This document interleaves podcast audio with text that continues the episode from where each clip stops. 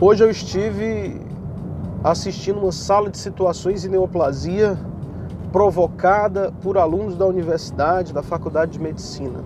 Sala de situação muito boa.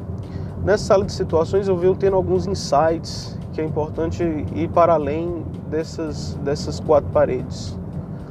E um dos insights mais importantes que a gente tem na atenção primária é a gente perceber o que é, Level e Clark, dois estudiosos, entenderam como processo saúde e doença, é, estudando o que seria a história natural da doença. O gráfico que fala a respeito disso é um gráfico inovador e que todo mundo tinha que ter na cabeça.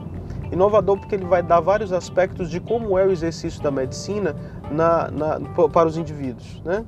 Então você imagina aí, eu não estou aqui desenhando para você ver, mas eu quero que você desenhe na sua tela mental. Existe um momento em que o indivíduo não está doente, portanto seu organismo está em equilíbrio com, com o meio. Não é um equilíbrio tão tranquilo, porque o meio sempre tenta destruir os organismos vivos, porque segundo a lei da termodinâmica nós tendemos à entropia. Essa tentativa de destruir esse ser estranho, que é esse organismo que anda vivo, perambulando em meio a um ambiente que quer, que, que perde energia constantemente, né? Então esse organismo ele é desequilibrado pelas relações do ambiente e ele adoece. Então o adoecimento é um desequilíbrio provocado pelo ambiente e às vezes até pela sua própria constituição deficitária. Só que no momento que você adoece é o momento que começam a acontecer alterações não visíveis, né, não visíveis pelo olho humano e pelo olho do clínico. Então, constantemente está acontecendo alterações dentro do nosso corpo que não provocam sinais e sintomas, mas está lá, alterando. Às vezes, nossa homeostase consegue reverter o processo e finda por aí, às vezes não. E aí a doença prossegue o seu curso.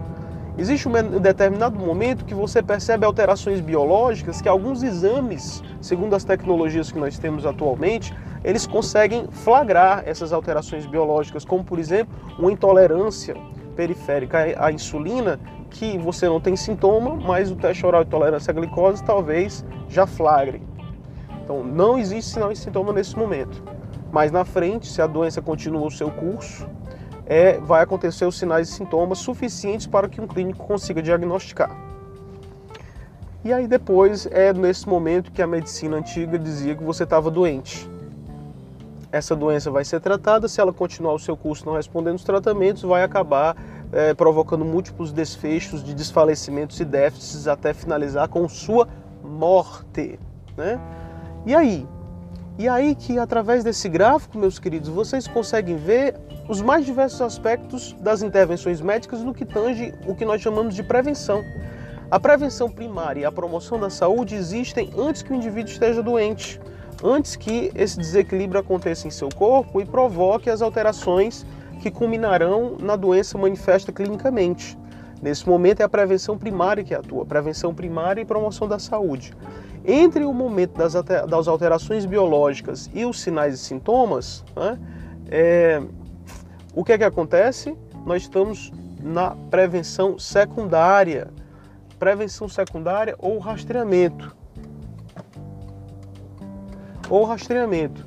Então, essa prevenção secundária é o momento em que eu não estou ainda clinicamente clinicamente doente, a ponto de estar visível no consultório do médico, aquele sintoma que me levaria para o consultório, e no entanto, é, já dá para eu flagrar que existe alguma coisa errada através de um exame. Quanto mais tecnologia, mais cedo eu consigo flagrar isso daí. Claro que tem outros vieses e outras variáveis, mas é por aí.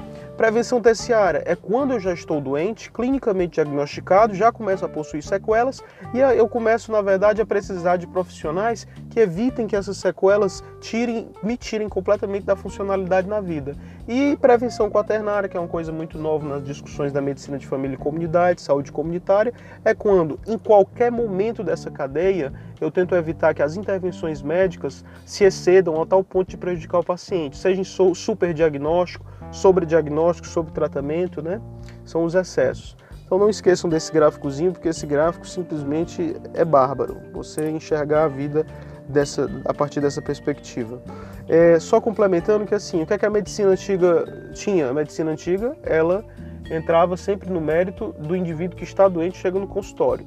A maior parte dos casos clínicos que nós temos na faculdade e que as pessoas ficam eriçadas para poder desvendar os diagnósticos e resolver os, os quebra-cabeças, eles são simplesmente uma parte da história natural da doença, que é aquela a partir do qual você tem sinais e sintomas e alterações já punjantes o suficientes para poder apontar, ó, oh, ele deve ter isso. Né?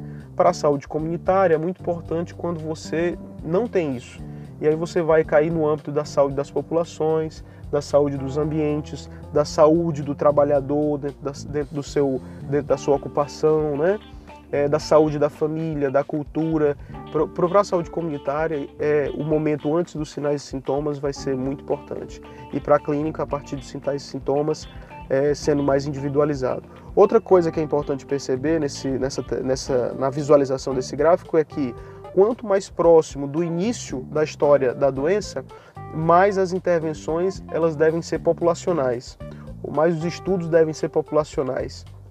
Quanto mais próximo do desfecho da morte, mais o indivíduo vai precisando de condutas singulares sobre ele mesmo, porque ele vai aumentando a complexidade da desorganização dentro do próprio organismo embora, claro, nunca ele esteja é, dissociado do seu meio.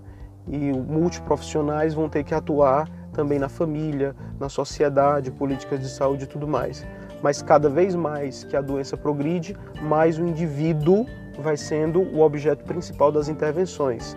E é nisso que muitas vezes peca a nossa clínica, porque a gente aprende quase todos os seis anos a atuar só sobre o indivíduo, quando a história natural da doença nos aponta muitas outras questões.